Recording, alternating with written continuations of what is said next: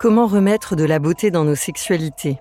Bonjour, je suis Caroline Fassi, spécialiste des questions de genre, coach, psychanalyste et sexothérapeute. J'accompagne depuis dix ans des femmes et des hommes, comme vous et moi, à mieux se comprendre. Avec Coquito, j'ai à cœur de donner la parole à celles et ceux qui transforment en profondeur nos équilibres féminins-masculins. Pour permettre à nos filles et nos garçons d'ouvrir une ère où nos libertés, dans la rue, à l'école, au travail, en famille et dans l'intimité, soient enfin le reflet d'une éducation au consentement. Je nous invite à nous éveiller pour mettre ensemble de la poésie dans nos relations, du sacré dans nos touchés et du toucher dans le sacré.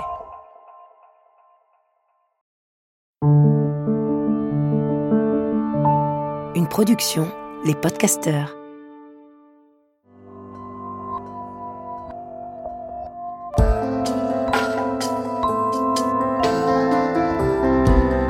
Bienvenue, vous écoutez Coquito, le podcast qui replace le clitoris au centre de notre vitalité et qui remue en profondeur notre rapport au plaisir féminin. Un rendez-vous de reconnexion à la puissance de cet organe trop longtemps ignoré. Un appel à notre boussole de sensibilité et de force. Les coquelitos chéris donnent la parole à celles et ceux qui œuvrent pour cette reconnaissance et pour ramener de la poésie dans nos rapports sexuels. Coquelito lance un appel pour nous relier, femmes et hommes, dans nos passerelles entre le féminin et le masculin. Coquelito, tu ressens quoi, toi? Pour ce nouveau numéro, je suis super en joie de recevoir Alain Eril. Alain, tu es sexothérapeute, psychanalyste, auteur et formateur. Tu as notamment créé l'école euh, Indigo, euh, tu supervises des thérapeutes, des sexothérapeutes. Tu veilles en quelque sorte sur nos coquelitos chéris depuis déjà euh, un peu plus d'un an et demi, puisqu'une des nôtres, Babette, notre Babette chérie des méditations du coquelito slow, euh, s'est formée auprès de toi. Va continuer d'ailleurs avec une formation en Gelstadt tu sors, euh, on a eu envie aussi de te recevoir euh, en particulier en ce moment, en ce moment après euh, une année un peu terrible où on doit tous être contraints d'être sous la couette. Tu vas sortir fin mai, début juin, un nouveau livre sur la sexualité sacrée. Tout à fait, oui, oui. Qui s'appellera Qui s'appellera On ne fait pas l'amour, c'est l'amour qui nous fait. Je suis je suis assez fier de ce titre, je dois le, je dois le dire, et assez content que l'éditeur ait accepté ce titre, ce qui n'était pas évident au départ. On adore, on en a besoin. Mmh. Et puis en octobre également, un jeu, un oracle sur euh, la sexualité sacrée. Oui, ça va être mon année sexualité sacrée et, je, euh, c'est important que, que, je dise aussi que cet oracle, je vais le, je suis en train de le réaliser avec Karine Zibo, qui est une une illustratrice, photographe, artiste, euh, voilà, dont j'aime énormément le travail. Alors Alain, pour démarrer, mmh. pourquoi tu es là et pourquoi tu as envie d'être là? Ben, je, je suis là. Euh, je, dirais que ma présence, elle a, elle a pris toute sa, toute sa densité. Euh, ben déjà à l'écoute de la méditation de, de, de Babette, déjà, c'est, je me suis dit, ah, je suis là aussi pour ça, hein, pour entendre ça et puis pour euh, pour le vivre. Et puis euh, je suis là aussi parce que dans, dans, dans, mon parcours et surtout mon parcours de formateur, euh, euh d'auteur, tout ce qui concerne la sexualité féminine, la puissance du féminin, est quelque chose qui m'a toujours non pas intéressé mais bouleversé. Donc je suis là, je suis là en tant qu'homme bouleversé par par euh, ben parce que vous défendez dans ce podcast. Euh, voilà, donc euh, c'est mon bouleversement qui m'amène ici. Depuis un an, qu'est-ce que tu trouves de plus marquant dans les relations entre les femmes et les hommes? Alors, ce que je, je trouve de, de, de, plus marquant, c'est, je dirais que ce sont les interrogations qui sont en train de naître, parce que évidemment, ce que nous vivons, euh, entraîne des remises en question, entraîne une autre manière d'essayer de voir les choses et d'essayer de voir les liens hommes-femmes. Et moi, ce que j'entends, autour de moi et puis ce que j'entends aussi à travers les, les thérapeutes que j'ai euh, en tant que superviseur, c'est qu'il y a une des interrogations nouvelles qui sont en train de se mettre en place et qui décloisonnent un peu les choses et qui et qui ouvrent de plus en plus sur un lien homme-femme.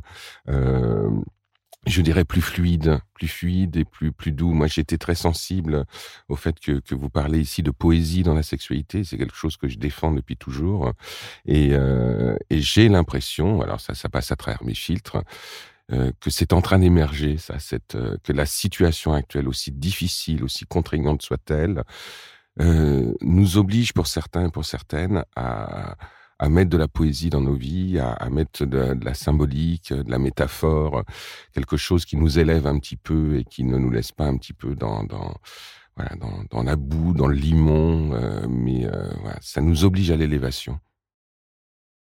Tu as écrit sur l'amour, la mmh. joie, le désir, les femmes, les hommes, l'orgasme thérapeutique. C'est quoi le fil d'Ariane? le fil d'Ariane, c'est, c'est, c'est, je, je, je, le dis pas parce que je suis ici, c'est le féminin. C'est-à-dire que ma, ma, ma vie a été, a été euh, orientée par les femmes. Euh, c'est-à-dire que j'ai compris à l'âge de, de, de 19-20 ans que ça servait à rien de, de, chercher et que le plus intéressant c'était de se laisser trouver. Et je me suis laissé trouver par le féminin, le féminin à l'intérieur de moi et puis le féminin aussi extérieur. Et donc le fil d'Ariane, c'est très sincèrement, c'est le féminin, ce sont les femmes, ce sont mes rencontres, et puis comment aussi tout ça a façonné l'homme que j'essaye d'être. Euh. Donc, euh, donc le lien c'est ça, et puis le lien c'est la créativité aussi, parce que moi, au départ, je viens, je viens de la philo, de la psycho, mais j'ai aussi été comédien, metteur en scène de théâtre pendant 15 ans. Et, euh, et tout ce qui est de l'ordre du créatif euh, et d'une vision créative et poétique de la vie, euh, c'est vraiment ce qui m'anime. Et, et, le lien, c'est ça. C'est à cet endroit-là. Et puis aussi, il y a la rencontre, évidemment. Mmh. Tu as créé l'école de formation Indigo. Tu mmh. es aussi un écrivain prolixe et tu donnes de ta voix, de ta magnifique voix. D'où te vient cette soif de transmettre? euh, D'où me vient cette soif de transmettre? Ben, je, crois que euh, je crois qu'en fait elle, vient de, la dimension du partage. C'est-à-dire que je, moi j'ai un mantra hein, que je cite très régulièrement dans mes cours. C'est une phrase de Gilles Deleuze, qui est un philosophe que j'aime beaucoup et qui dit on n'enseigne pas ce que l'on sait, on enseigne ce que l'on cherche. Et je crois que ma soif de transmettre, elle vient du fait que j'ai besoin de chercher et que j'ai besoin continuellement d'être à un endroit où je ne suis pas sûr des choses. Euh, et je cherche avec les autres. Euh, et très sincèrement, quand je donne un cours, euh, je le dis aux personnes que j'ai en face de moi, ben oui, je viens apporter un savoir, mais en même temps, c'est juste un savoir-faire, mais savoir-être, on va le construire ensemble. Donc là encore, on retrouve la question de la rencontre et, et pour moi, la transmission n'a de sens que si elle est partagée, que si on est dans cette recherche-là, les uns avec les autres. Et c'est ça, vraiment, c'est ça qui m'anime profondément. Et plus j'avance en âge et plus je donne des cours et plus vraiment c'est le centre du travail que je fais. Euh, la rencontre, l'échange et puis la, la co-création euh, dans, dans la transmission. Dans ce temps où nos sociétés cherchent comment rester durables, mmh. où tout notre système de santé et d'accès aux soins est remis en cause, nous avons plus que jamais besoin de prendre le virage des approches intégratives mmh. pour, les, pour, lesquelles tu œuvres beaucoup. Complètement. Euh, mmh. Est-ce que tu peux partager ton expérience pluridisciplinaire et ce qu'elle apporte de plus selon toi? Ben, je, je, dirais que ce que euh, bon, moi je suis un fervent partisan de la, la, psychothérapie intégrative, mais de la dimension intégrative dans dans le sens large du terme. Euh, ce que ça apporte, c'est que ça nous permet aussi de sortir des binarités, parce que moi c'est ce que j'ai rencontré dans mes formations. Euh, j'ai une formation psychanalytique un peu basique, euh, voilà, freudien et tout ça, et c'est terrible parce que les freudiens ne parlent pas aux jungiens, qui ne parlent pas aux lacaniens, qui euh, voilà, c'est-à-dire que j'ai rencontré des, des oppositions continuelles, des guerres de chapelle euh, qui je trouve sont complètement stériles. Et très rapidement, j'ai essayé de, de, trouver une autre voie, une autre manière de considérer les choses. Donc d'où la dimension intégrative. C'est pas moi qui l'ai inventé. Il y, a, euh, il y a un certain nombre de personnes qui ont pensé la psychothérapie intégrative. Donc l'intégratif est pour moi est très important parce que ça va au-delà de la binarité. C'est, je pense que c'est l'un des axes les plus importants. C'est-à-dire qu'il y a toujours la recherche d'une troisième voie. C'est-à-dire que, oui, il y a les hommes, il y a les femmes, il y a le beau, il y a le laid, mais, il y a autre chose qui dépasse ça et qui transcende ça. Donc d'où l'idée aussi très alchimique d'une transmutation, c'est-à-dire quelque chose qui qui va au-delà des contraires et qui nous permet de nous rencontrer à un endroit où il y a du commun et du différent en même temps. donc la, la dimension intégrative en psychothérapie, c'est chercher non pas ce qui oppose, mais ce qui rassemble, et non pas ce qui va euh, être en, difficulté de rencontre, mais plutôt en complémentarité. Ça ne veut pas dire que tout ressemble à tout, hein, c'est pas c'est pas ça, mais ça laisse entendre qu'il y a un endroit où nous pouvons nous rencontrer, où il y a du commun, et en même temps ce commun se construit aussi avec nos différences. Voilà, J'espère être clair, hein, c'est euh, mais euh, voilà, mais c'est vraiment ça qui est en qui est en jeu euh, qui est en jeu pour moi et euh, et qui fait que dans dans, dans le centre de formation donc Indigo Formation que je co-dirige là actuellement, euh, bah, c'est ce qu'on essaye de défendre, de, de, de retrouver euh, l'humain au-delà des, euh, des oppositions d'école, voilà, qui sont vraiment très très très pénibles à vivre, évidemment. Tu nous as parlé de la réalisation, du théâtre. Mmh. quelles pratiques tu aimes entremêler? Euh, alors j'aime euh, j'aime tout entremêler. C'est-à-dire que à partir du moment où on est sur un terrain créatif, euh, que ce soit dans le champ de la psychothérapie, dans le champ artistique ou autre. Moi, je, moi, ce qui m'intéresse vraiment, c'est la rencontre et c'est la surprise. Donc, euh, quelles pratiques j'aime entremêler euh, Je dirais toutes toutes les pratiques sont entremêlables. Je ne sais pas si le terme existe, mais à partir du moment où on entremêle, à partir du moment où on échange, à partir du moment où il y a cette alchimie qui se met en place, il en sort toujours quelque chose de surprenant, d'étonnant. Et je pense que c'est aussi un peu le, le, le, sens de la vie. Enfin, en tout cas, c'est le sens de la mienne. Euh, d'essayer d'aller à des endroits où euh, il y a de la surprise, il y a de l'inattendu, il y a du mystère, et de voir dans cet entremêlement là qu'est-ce qui naît euh, et puis comment comment comment on avance quoi. C'est euh, mais je crois que c'est le sens même de la poésie effectivement d'entremêler ce qui n'est pas entremêlable et qui néanmoins ben, trouve du sens au fur et à mesure que les choses elles avancent et, qu'elles se rencontrent. Et j'utilise de nouveau le mot rencontre parce que pour moi c'est c'est vraiment un maître mot. Hum.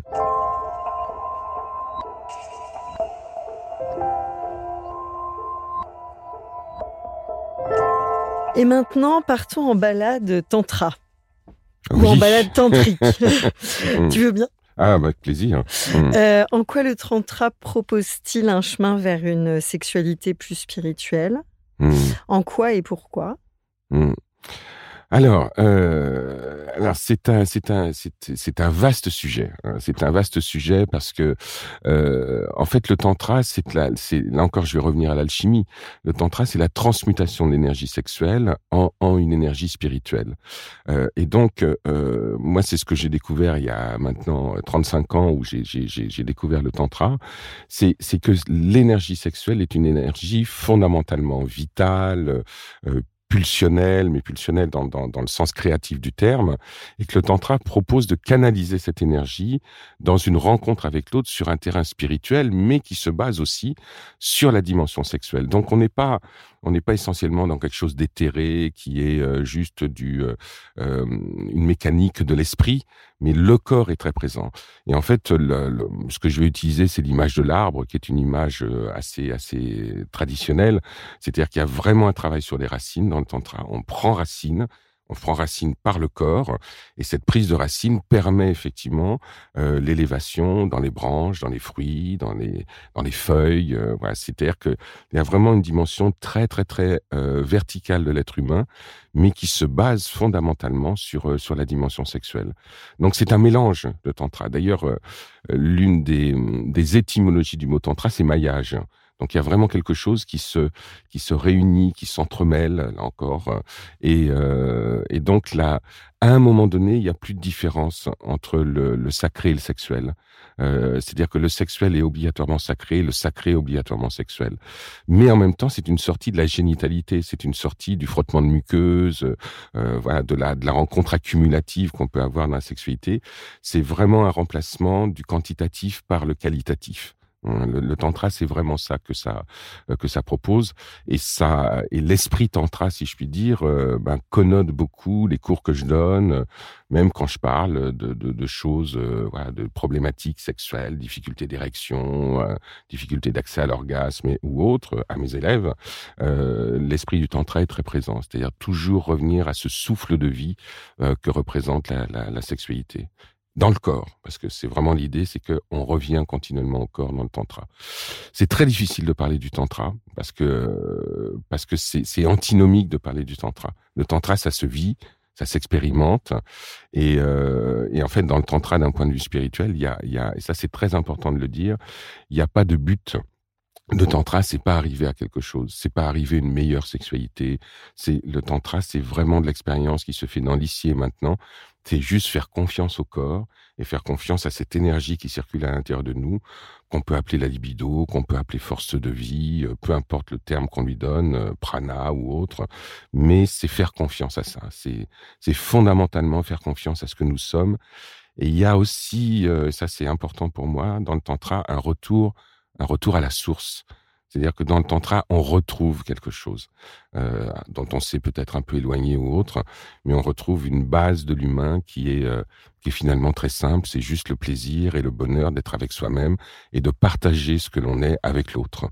Et ça, ça passe par quelque chose qu'on va appeler sexuel, mais qui finalement est plutôt sensoriel, sensuel. Euh, euh, voilà, en sachant que dans le tantra, euh, on n'est pas dans la recherche de la jouissance, de l'orgasme ou autre. C'est pas ça qui est en jeu. Hein, on est dans la recherche de l'expansion. C'est tout à fait différent. Et est-ce que le tantra est aussi une sorte d'école d'apprentissage de tout ce qui est consentement? Oh oui, Oh que oui. J'aimerais bien que tu me parles aussi de cette dimension-là. Oui, oh que oui, parce que là, pour revenir à des choses très très très concrètes, dans, dans, dans les stages de tantra que j'anime, j'en anime depuis maintenant une bonne quinzaine d'années, euh, beaucoup de femmes viennent dans ces stages en étant blessées, en ayant vécu des, des traumas, des abus euh, ou autres, et puis euh, elles viennent rencontrer, se rencontrer elles-mêmes entre femmes, et puis elles viennent rencontrer aussi des hommes dans, dans, ces stages-là, mais ce n'est pas parce que euh, il y a l'étiquette de tantra, donc qui pourrait laisser entendre pour certains que voilà, c'est facile, que là on vit son corps euh, tranquillement, qu'on peut se mettre nu, qu'on peut danser, que tout va bien et tout ça. Euh, à un moment donné, c'est très important de revenir à, un oui qui soit un vrai oui un non qui soit un vrai non. C'est-à-dire vraiment posé et sans explication. C'est-à-dire que quand, par exemple, il y a beaucoup de massages dans le tantra, et quand euh, un homme propose à une femme un massage, bah, si une femme lui dit non, il n'y a pas besoin de donner d'explication, il n'y a pas à se justifier. Un non est un non et un oui est un oui.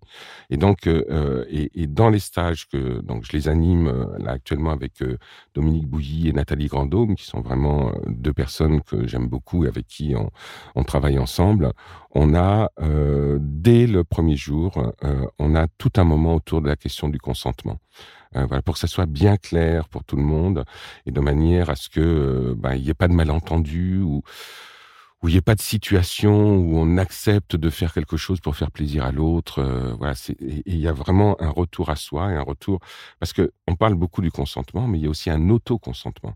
Il y a aussi un consentement intérieur. Comment je consens à l'intérieur de moi d'être en accord avec mon oui, avec mon non, mais aussi avec mon peut-être, avec mon je ne sais pas, avec euh, mon euh, on va attendre.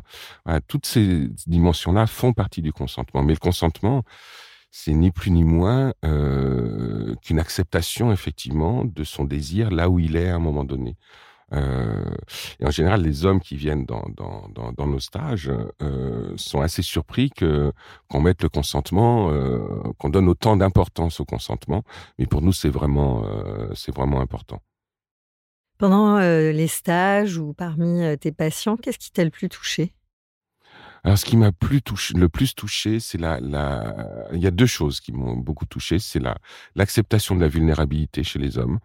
Euh, c'est-à-dire ce moment dans la thérapie ou dans les dans les stages euh, ou euh, ou même dans les formations où il y a où il y a des hommes qui tout d'un coup face à, à la dimension sexuelle, à la recherche autour de, de, autour de la sexualité, à un moment donné rencontrent une vulnérabilité, c'est rencontrent un endroit où ils ne savent pas. Euh, parce que pour moi, la vulnérabilité, c'est l'acceptation d'un non-savoir sur soi. Euh, C'est-à-dire que tout d'un coup, je ne sais pas, mais quelque chose en moi sait. Et en général, c'est le corps qui sait. Et donc, euh, ça, c'est quelque chose qui me touche beaucoup quand, quand les hommes rentrent dans cette vulnérabilité-là. Parce que, bon, bah, il y a une écorce qui, qui vole en éclats. Voilà. Et puis, toutes les idées qu'on nous assène depuis quand même pas mal de temps sur, voilà, la force décisionnelle masculine, sur la, la force du logos chez les hommes et tout ça, tout d'un coup, ça lâche. Il y a quelque chose qui lâche. Ça, c'est quelque chose qui me touche beaucoup, euh, mais parce que ça, ça m'a touché quand je l'ai vécu moi euh, aussi, bien entendu. Et puis, il y a autre chose qui me touche beaucoup, c'est la puissance féminine. Euh, et c'est à certains moments, dans les consultations que j'ai pu avoir, euh, parce que j'ai consulté pendant 30 ans, là j'ai repris un peu quelques consultations, mais euh, et, et, dans les cours et puis dans les stages aussi, c'est à un moment donné quand, quand j'ai en face de moi des femmes qui, à travers, c'est pas moi qui crée ça, c'est bien sûr c'est l'environnement, on est dans, dans le même creuset, et à travers ça tout d'un coup, il y a une puissance qui s'exprime, et surtout une puissance qui ne fait pas peur. Euh, parce que ça, j'ai rencontré chez beaucoup de mes patientes des patientes qui venaient me voir en me disant je viens vous voir parce que j'ai pas j'ai difficulté d'accès à l'orgasme. C'est l'une des raisons principales pour lesquelles on consulte en sexothérapie. Et en fin de compte euh, souvent ce sont des femmes qui ont euh, une difficulté euh, d'acceptation de leur puissance, qui ont peur de cette puissance, soit parce que euh, c'est déloyal par rapport à leur lignée, soit parce que c'est déloyal par rapport à l'éducation qu'elles ont reçue, soit parce que on ne veut pas faire mal à l'homme, on a l'impression qu'on va trop le secouer, trop le chambouler, tout ça. Et quand cette puissance elle émerge, je trouve ça absolument, euh, j'allais dire passionnant. C'est pas le bon terme, mais je trouve ça euh, très, euh, très, très dérangeant pour moi en tant qu'homme, mais dérangeant dans le bon sens du terme. C'est-à-dire que j'ai commencé tout à l'heure en parlant de, de, de chamboulement, de, euh, voilà, c'est, c'est, c'est ça. Il y a quelque chose moi qui me remue beaucoup et euh, et je trouve extrêmement intéressant en tant qu'homme d'être remué par la puissance du féminin. Parce que c'est comme ça que ça nous permet en tant qu'homme aussi d'aller connecter la puissance du féminin en nous. Euh, bien sûr, parce qu'on la voit en face et que finalement il y a une appartenance qui se crée. Euh, donc ça, ce sont deux choses vraiment qui me bouleversent beaucoup euh, à tous les étages, dans les stages, dans la vie de tous les jours, dans les dans les formations. Euh, c'est cette émergence là. Mmh. Alors comment tu vis ton contre-transfert? Ou à quoi il, a pu t'exposer peut-être? Alors, euh... qu'est-ce que tu peux nous raconter là-dessus? Alors, il y a, eu de... cette, cette question m'est venue la nuit. Ah, ben c'est bien, c'est bien. Donc c'est. je me suis dit, je peux pas recevoir Alain Héril mmh. sans lui poser cette question-là. Mmh, ouais. Alors c'est, alors moi j'ai eu plusieurs formes de contre-transfert. Euh, donc euh, donc le contre-transfert, euh, je, je, je l'ai vécu dans mes consultations, évidemment, donc de manière un peu un peu classique. Et puis je le vis aussi moi en tant que formateur parce que il y a aussi du transfert et du contre-transfert. Et, euh, et, et dans mes consultations et notamment dans les cinq premières années où j'ai consulté, j'ai galéré comme un malade avec euh, mon contre-transfert désirant. C'est-à-dire qu'à un moment donné, j'ai ressenti du désir pour des patients, pour des patientes, et je savais pas quoi faire avec ça. Heureusement que j'avais un bon superviseur hein, qui m'a canalisé et qui lui m'a aidé à, comprendre que c'était pas une mauvaise chose. C'est-à-dire que c'est pas euh, pas quelque chose de négatif que désirer un patient, une patiente. La question c'est qu'est-ce qu'on fait du désir? Euh, et donc évidemment, sans passage à l'acte, ça, va sans dire. Et donc, euh, et, ça m'a appris à utiliser cette dimension du désir à quelque chose de positif à permettre euh, que la rencontre elle se fasse avec l'autre à plusieurs étages, conscient et inconscient. Donc, donc ça, j'ai été beaucoup dans ce contre-transfert désirant pendant un moment donné, très gêné aux entournures, mais j'ai réussi grâce à mon superviseur de l'époque que j'ai plaisir à citer, c'était Michel de Musan, quelqu'un quelqu qui nous a quittés il y a quelques années. Euh, et puis euh, le contre-transfert, je le vis aussi dans mes formations. Mais là, je, suis passé d'un contre-transfert de désir à un contre-transfert d'amour. Euh, donc, euh, même si dans l'amour, il y a toujours un peu de désir qui traîne aussi, si je puis dire.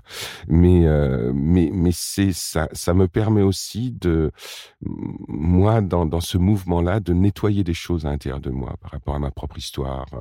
Et donc, euh, parce que j'ai une histoire qui est beaucoup basée sur l'absence, sur, euh, sur le vide, sur euh, l'abandon, comme beaucoup de personnes d'ailleurs.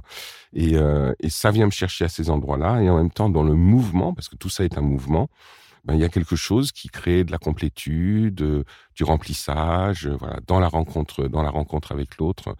Voilà, c'est, euh, mais ce qui est génial dans le contre-transfert, c'est que c'est, c'est, c'est, c'est vraiment c'est du mouvement. Euh, c'est pas quelque chose de figé contre le. Et c'est et moi ce que j'ai accepté, c'est de me laisser faire par mes mouvements contre-transférentiels. Euh, voilà, parce que ça raconte de moi euh, mais ça raconte de l'autre et ça raconte ça, ça raconte de la rencontre euh, aussi bien entendu et, mon grand apprentissage du contre-transfert c'est d'accepter que le désir soit une euh, soit une force relationnelle et, que l'important c'est de savoir qu'est-ce qu'on en fait de cette force là et comment on la met au service de l'autre dans un cadre qui soit évidemment constructif et co-créateur également. Et ça a remué quoi dans ton rapport au plaisir? Ah, euh, qu'est-ce que ça Cette force ouais. contre-transférentielle. Oui. Ou c'est ce, mouvement. Oui. Ça, ben, ce que ça, ce que ça a amené, c'est que ça, ça a affiné mon rapport, euh, euh ça a affiné mon rapport au désir, au plaisir. C'est-à-dire que ça m'a permis un peu. Euh, c'est, tu sais, c'est un peu comme, euh, comme quand on, on, on, on polie une pierre. Tu vois, c'est-à-dire que vraiment quand on travaille pour arriver à quelque chose de plus central, c'est euh, euh, voilà, c'est-à-dire que bon, je, je, pense qu'on a tous un diamant à l'intérieur de soi, quelque chose vraiment de euh, d'une préciosité extrême euh, qui euh, et quand on se rencontre à ces endroits-là, c'est absolument génial et, ça m'a amené à ça, à être à dégrossir un peu le terrain, quoi. C'est euh, voilà, c'est-à-dire de parce que personnellement, comme beaucoup d'hommes, on, reçoit un héritage qui fait de nous un peu des.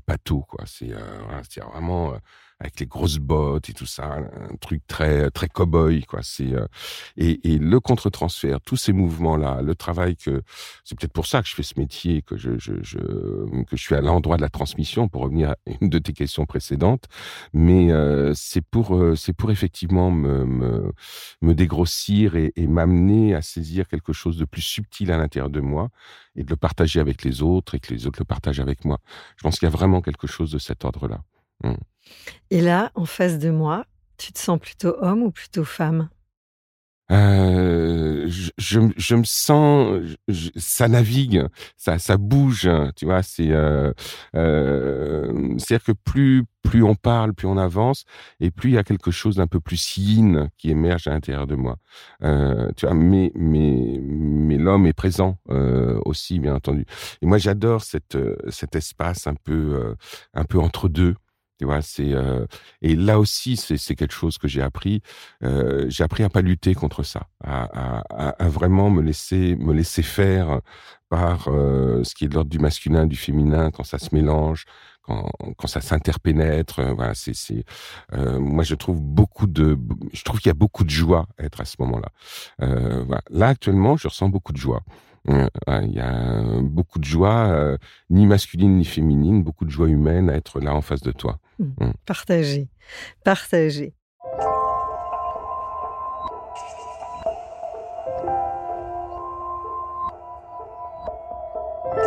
En quoi parler du clitoris peut-il changer le regard que l'on porte sur les femmes qui assument leur plaisir et sortir du modèle classique de la femme féconde, la mère ou la salope mmh. Voilà. Ce que tu as oui. envie de nous dire ah bah, Ce que j'ai envie de dire est, est, est, assez, est assez simple. Euh, c'est que le, le euh, c'est qu'en fait, euh, le seul organe humain qui n'est dédié qu'au plaisir, c'est le clitoris.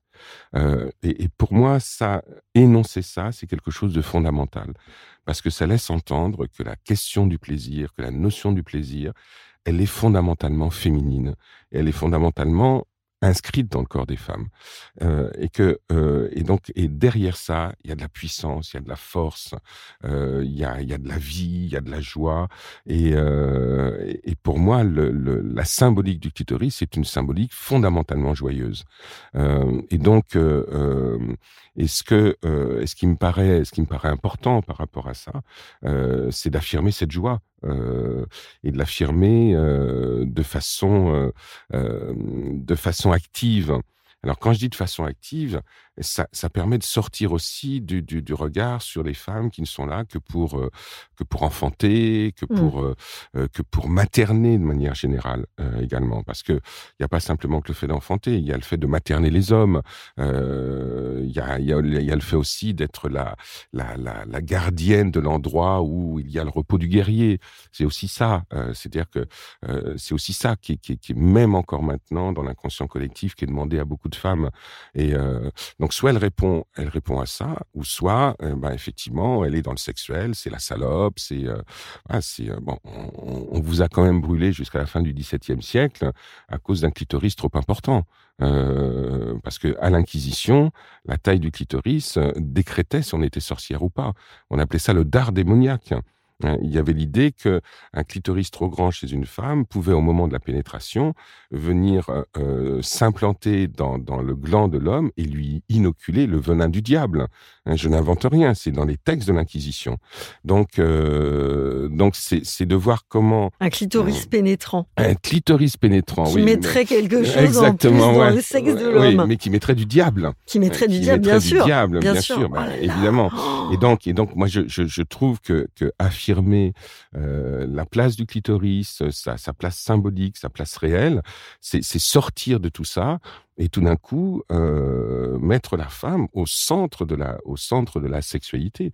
Mais c'est pas dans un sens d'adoration ou de vénération c'est pas ça. C'est juste dans, dans, dans, une dimension qui est une dimension d'équité dans le rapport à l'homme et dans le rapport à, l'humain de façon de façon générale. C'est euh, et donc euh, mais c'est quelque chose de nouveau. C'est-à-dire que d'un point de vue scientifique la véritable anatomie du clitoris, c'est en 1998 qu'Hélène O'Connell euh, l'a institué de manière euh, certaine. Euh, voilà, donc donc c'était c'était ce matin. Hein, c'est, mmh, euh, mmh, donc mmh. Euh, donc il y a, y a, encore beaucoup à gagner sur ce terrain-là et voilà. Personnellement, il y a, y, a, y a un livre qui m'a sur la sexualité féminine qui m'a qui m'a beaucoup marqué, Ces femmes qui courent avec les loups de Clarissa Pinkola Estes, où je trouve que c'est ça qu'elle pose c'est qu'à un moment donné, il y a une puissance, il y a une force, mais il y a aussi une sauvagerie dans la sexualité féminine qui est représentée euh, aussi symboliquement par le clitoris.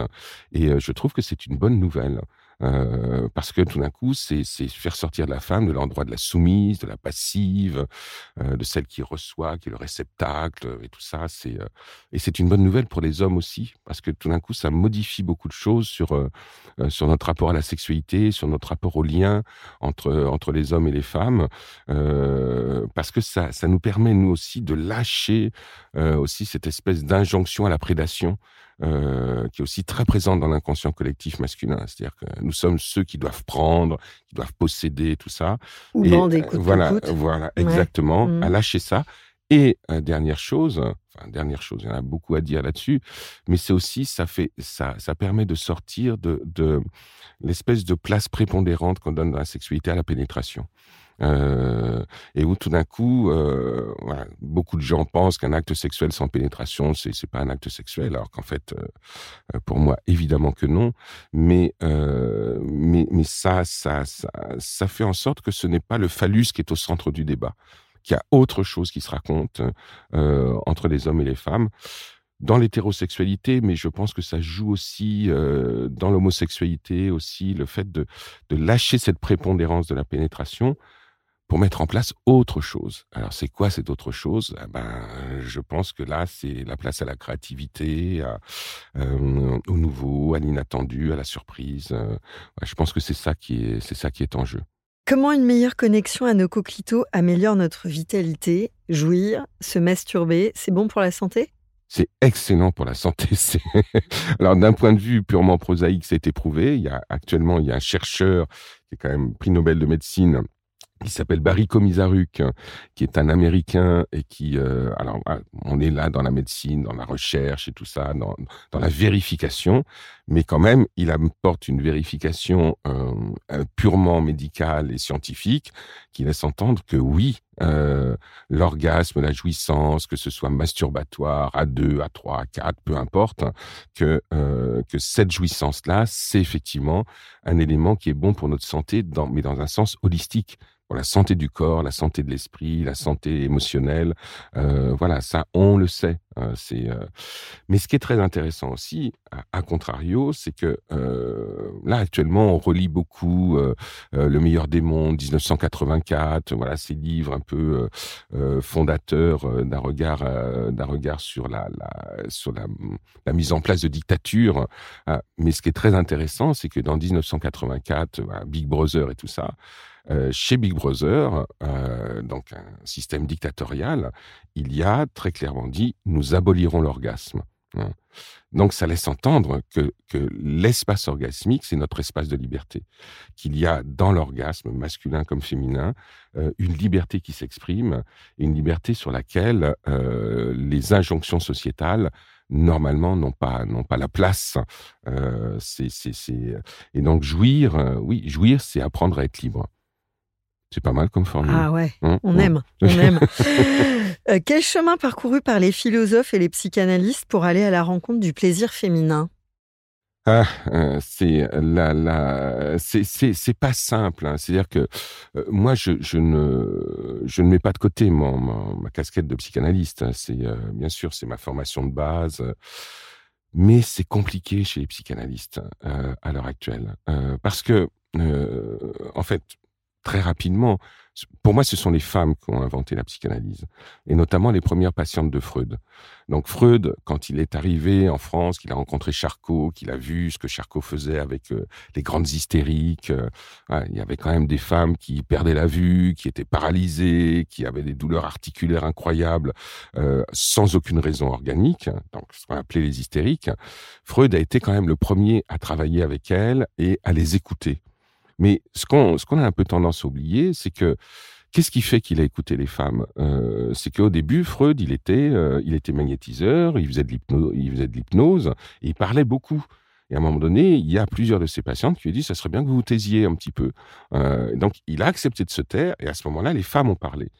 Et Freud s'est rendu compte que euh, ce dont les femmes parlaient, c'était de sexualité, c'était d'abus, c'était d'incompréhension des hommes par rapport à elles, euh, et tout ça. Et Freud a laissé émerger cette parole. Euh, la seule chose, c'est que cette parole lui a fait peur à un moment donné. Donc il a fallu qu'il renferme cette parole dans des concepts.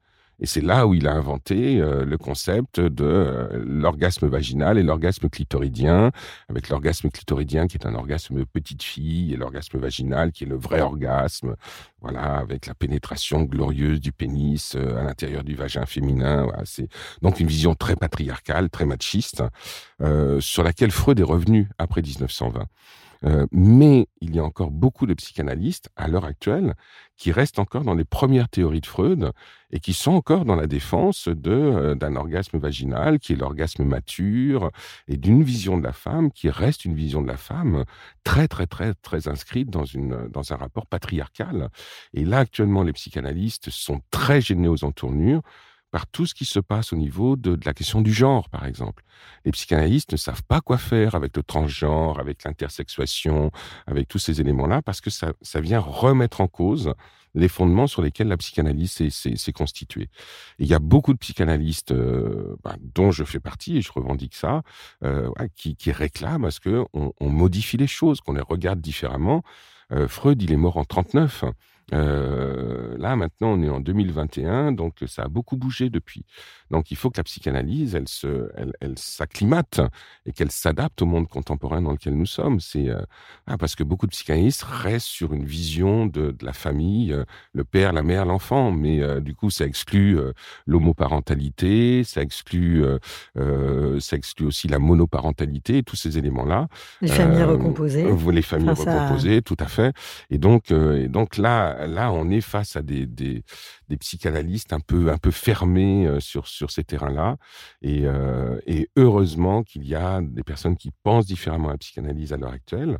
Mais euh, il y a des psychanalystes qui sont très, très mal à l'aise avec la jouissance féminine, par exemple. Même si la psychanalyse s'est construite à partir de ça. voilà, donc, ils veulent la contenir, la, et puis qui ramènent la femme à l'endroit ben, à l'endroit d'une position très soumise et avec la glorification du phallus. Freud a quand même dit que la libido, c'était du masculin. Hein, et que la femme devait s'adapter à la libido, à, cette dimension très yang de la libido, alors qu'en fait, bon, on sait que c'est, on sait qu'on n'en est plus là maintenant. Quoi. Mmh. Et si Coquelito était une passerelle entre le féminin et le masculin?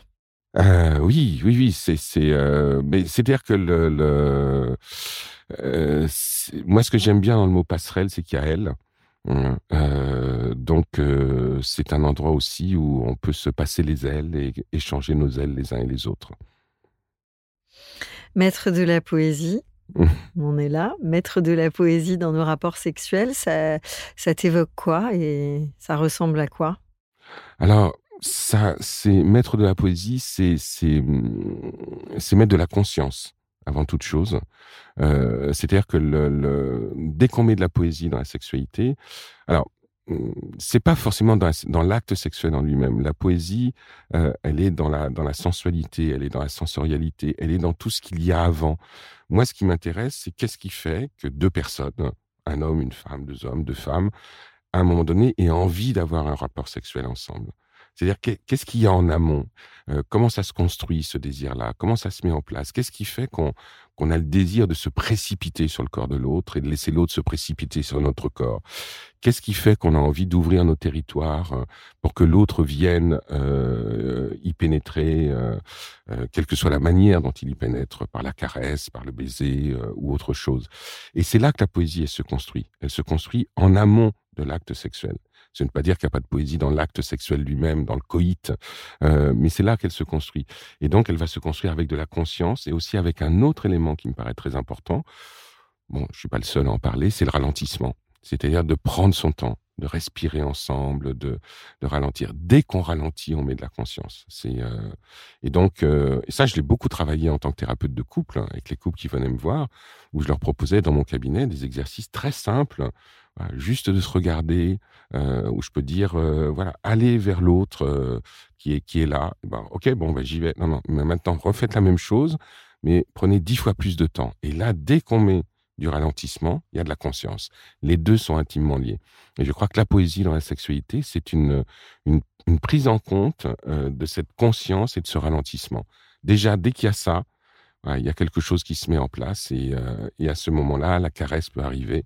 Et quand la caresse arrive, la poème. J'ai hâte euh, de la prochaine soirée slow. je dois dire, je veux réhabiliter mmh. le slow. Oui, tout à fait. Mmh. Alain, avant de se dire à bientôt, mmh. je te propose qu'ici, dans ce studio, chacun s'installe de nouveau dans son espace intime.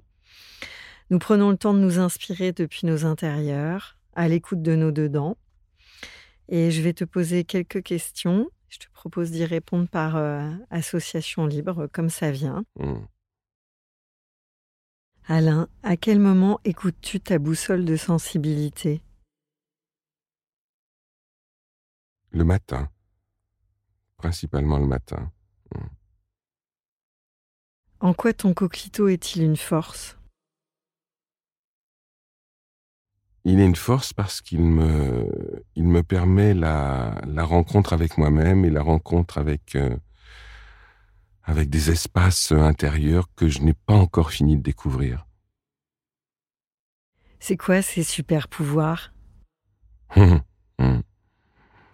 Euh, Le pouvoir de l'élévation. C'est, euh, je pense que ces super pouvoirs, c'est quelque chose qui nous permet de nous, de nous élever, d'être au-dessus, de, de regarder avec, euh, avec une distance bienveillante. Hmm. Quels sont les mots qui t'ont le plus touché pendant ce temps de partage? Euh... Le mot qui m'a le plus touché, c'est un mot qu'on n'a pas prononcé. C'est le mot amour. Coquelito, tu ressens quoi, toi?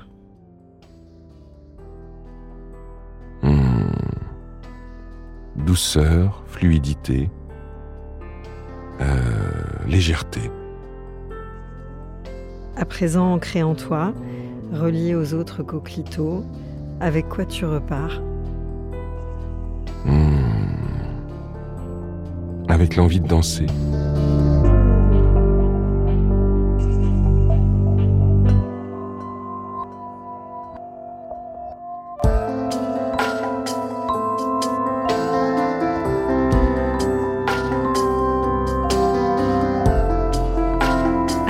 Pour un nouvel épisode de Coquelito.